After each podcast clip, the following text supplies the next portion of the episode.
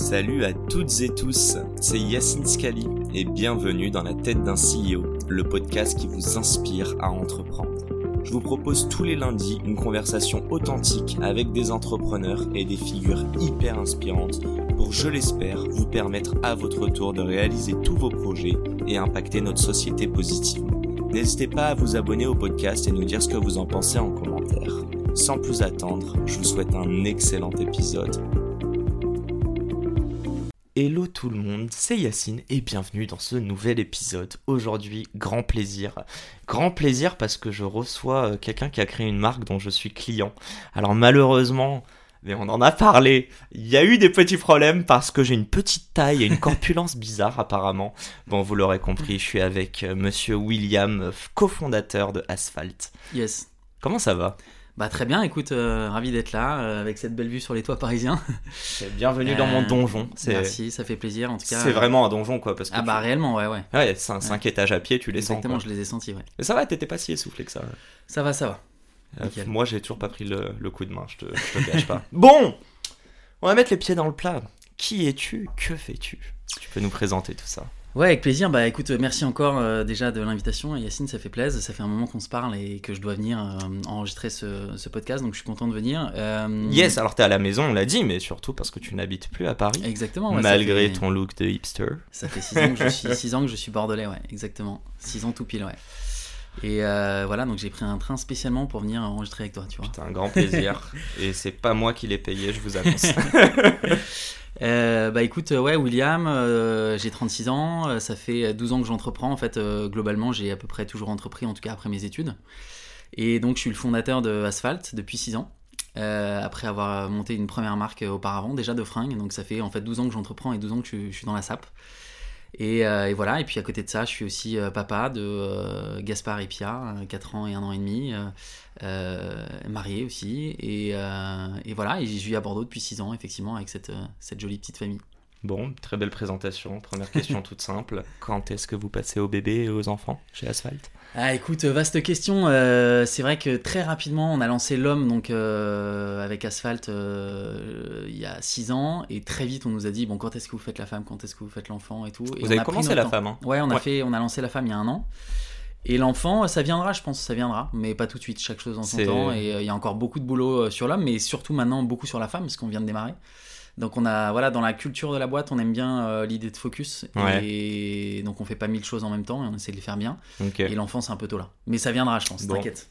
Si Gaspard et Pia nous écoutent, euh, Exactement. faites, faites Alors, un gros appel pas, du pied. Je te cache pas que j'ai quand même fait des petits protos en petite taille. Ok. euh, pour, Ils les euh, portent Ouais, ouais, bah écoute, pas plus tard qu'hier, mon fils il avait le pull marin asphalte euh, en taille 4 ans. Ah, trop stylé. Euh, donc euh, voilà, je me suis fait quand même 2-3 kiffs. Tu lui as fait un discount, ça va?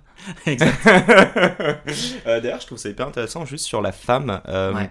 Tu sais, on a, moi en tout cas, j'aime beaucoup la SAP. Bon, ça se voit pas là parce que voilà, mais passons. Je vais pas dire que je suis au réveil non plus, mais euh, bref. Euh, non, non, petite question toute bête. Ouais. Est-ce que le marché de la femme, tu le sens qu'il est, euh, est-ce qu'il est plus mature et c'est sûr qu'il est plus gros? Est-ce que Ouais. vous, c'est un challenge pour vous de l'adresser parce que vous êtes rentré avant sur l'homme ou pas?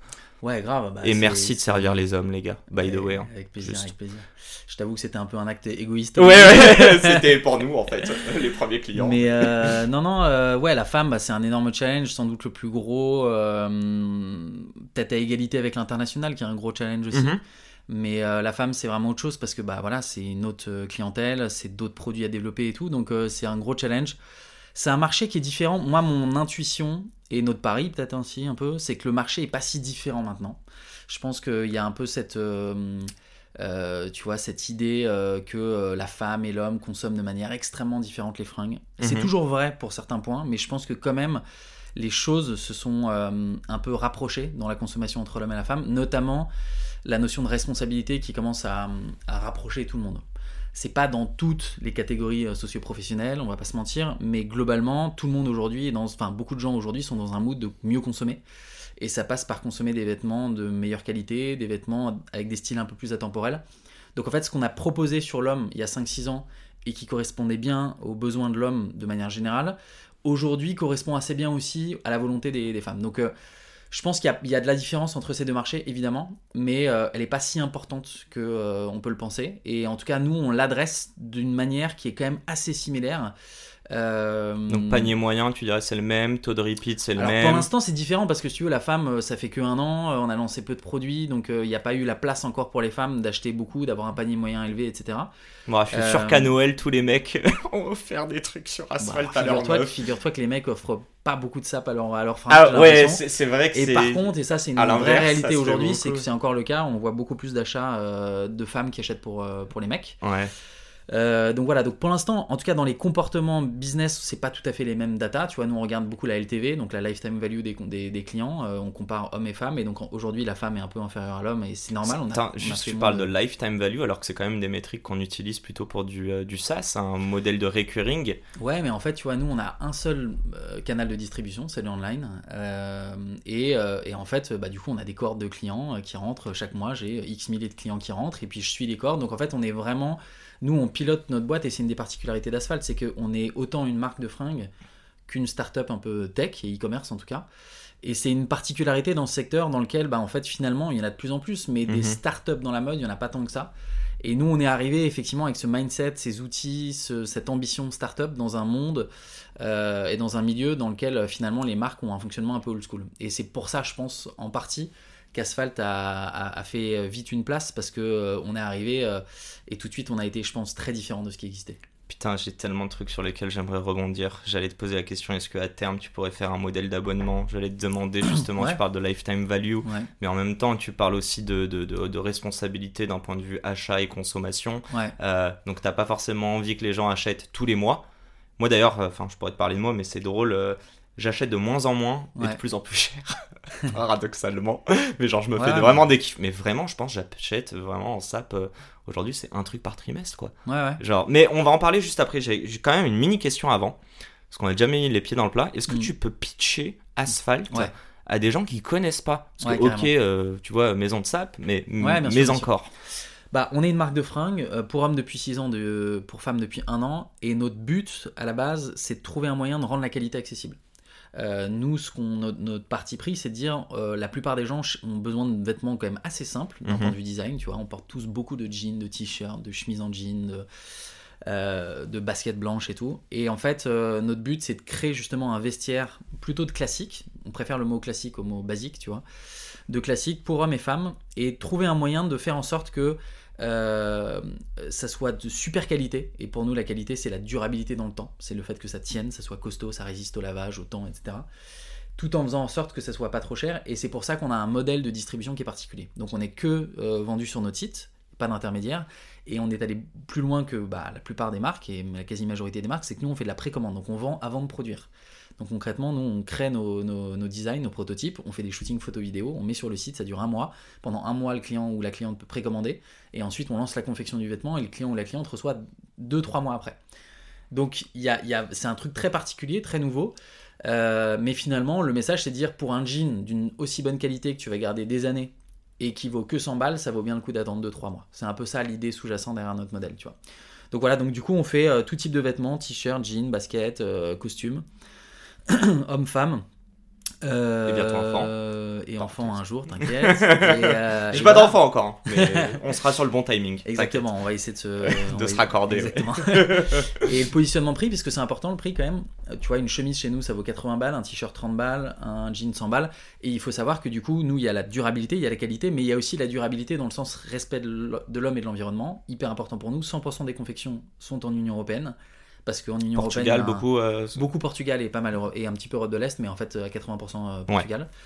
Pourquoi l'Union Européenne? Parce qu'il y a un cadre légal du respect des, droits de l'homme, dans, dans du, un droit du travail qui est beaucoup plus violent, que, enfin beaucoup plus strict que dans beaucoup d'endroits dans le monde. C'est pour ça qu'on le fait. Mhm.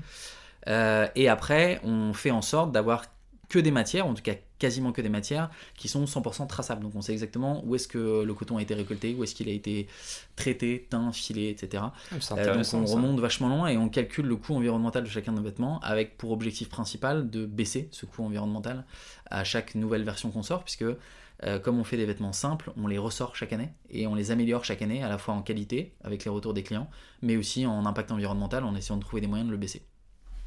Très clair plein de points. Euh, je pense que vous l'aurez tous compris. On va rentrer assez rapidement sur ce modèle de, euh, de précommande. Euh, on parle de besoin de fonds de roulement négatif, vu qu'en fait, Ouais. tu reçois l'argent avant de passer en production. Euh, mais avant ça, on va quand même rentrer dans ta, ta grosse tête. Non, je rigole, mais est-ce que tu peux nous dire un petit peu ouais, euh, d'où tu viens? Tout à l'heure, tu as Ouais. dit que euh, ouais, euh, ça fait 12 ans que tu es entrepreneur. Tu disais Ouais. que tu avais 36. Ouais. Donc, tu as dû sortir des études à 24. Oui, je suis très fort en maths, I know. Non, mais euh, ouais, plus sérieusement, tu as fait quoi euh, de tes 10 doigts avant, avant de monter Asphalt? Tu as monté une première boîte d'ailleurs. Ouais, aussi. ouais, carrément. Écoute, j'ai eu la chance de grandir déjà dans un environnement hyper, hyper cool avec une famille charmée. j'ai bah, Dédicace. Des parents, ouais, dédicace à la famille, bien sûr.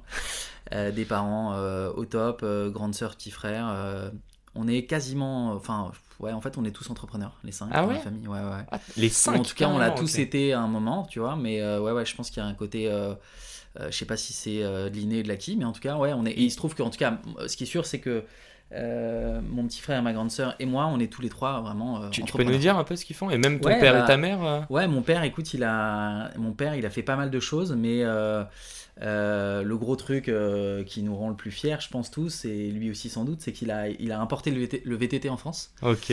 dans les années. Je savais que euh, t'allais me sortir une dinguerie là. le VTT. Ouais, le VTT. Écoute, Vélo tout terrain. J'aime bien cette image, tu vois, la manière dont il le raconte, c'est euh, un jour, il, il check un magazine euh, et il voit une photo d'un vélo sur une montagne.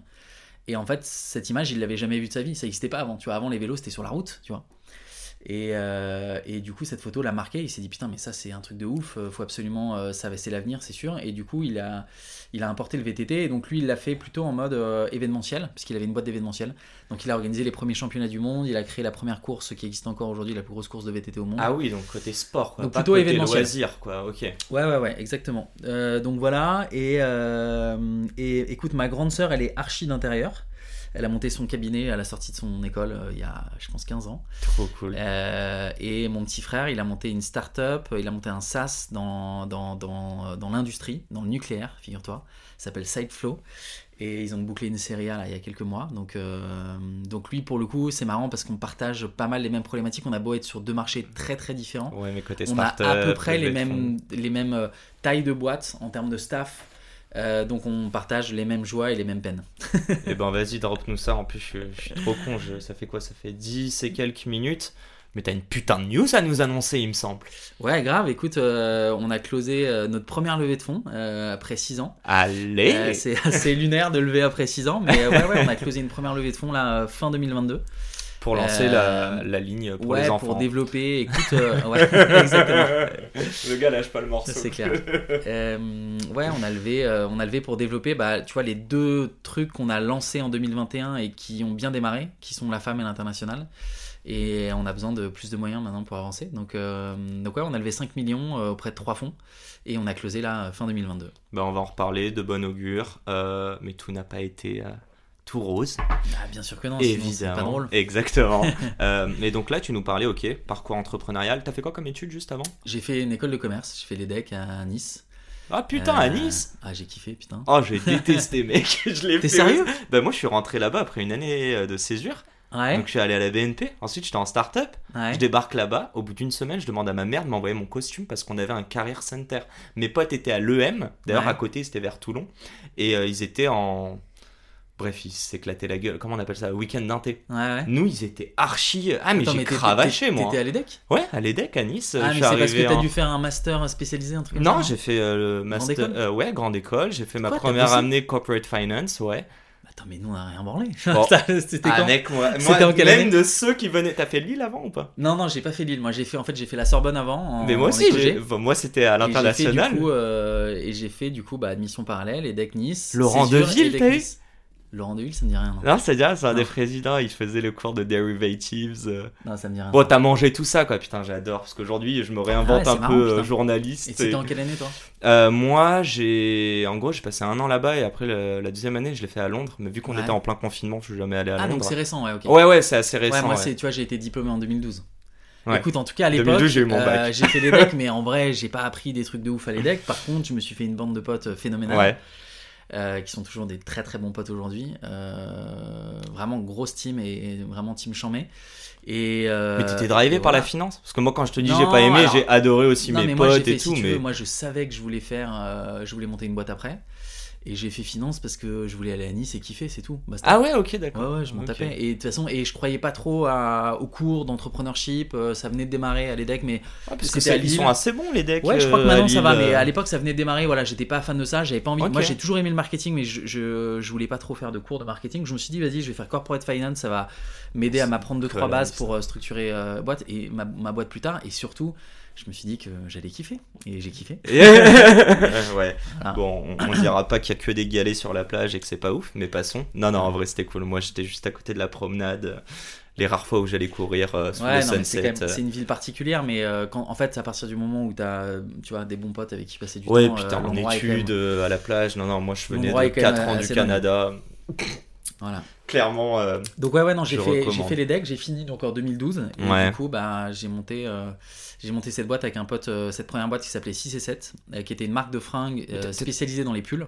T'as fait des stages avant? T'as fait des... Ouais, j'ai fait des stages en marketing, euh, un stage à Düsseldorf chez Henkel. Mais attends, mais comment les decks finance a validé ces stages? Je ne comprends pas, genre. Ouais, je- Mais bon, on va dire que t'es arrivé à un bon Non, mais moment. Ils sont archi stricts aujourd'hui. Hein. Ah ouais, un- c'est ah ouais, c'est investment banking ou financial market. Moi, j'ai dû galérer Ah, moi, quand j'ai fait un vendu, stage euh, euh, en VC, quoi, tu vois. Ok, j'avais vendu le truc en mode justement, euh, je vais monter ma boîte, j'ai fait des stages en marketing, c'est cool, maintenant il faut que je prenne des cours de corporate finance pour structurer ma, ma Ok, boîte. non, mais make sense. C'est passé, écoute. Et donc, euh, tu- 6 à 7, tu disais? Euh, 6 et 7, marque de pull 6 pour et hommes. 7. 6 et 7, ouais. Et j'ai monté ça avec un pote d'école, euh, Louis Tillier, euh, que j'embrasse. Et, euh, et voilà, et on a, on a développé ça pendant 5 ans. Et pour le coup, on était dans un modèle de distribution ultra classique, Mhm. où on avait des revendeurs euh, multimarques, donc euh, Printemps, euh, Bon Marché, ce genre de boutiques, et aussi des boutiques indépendantes.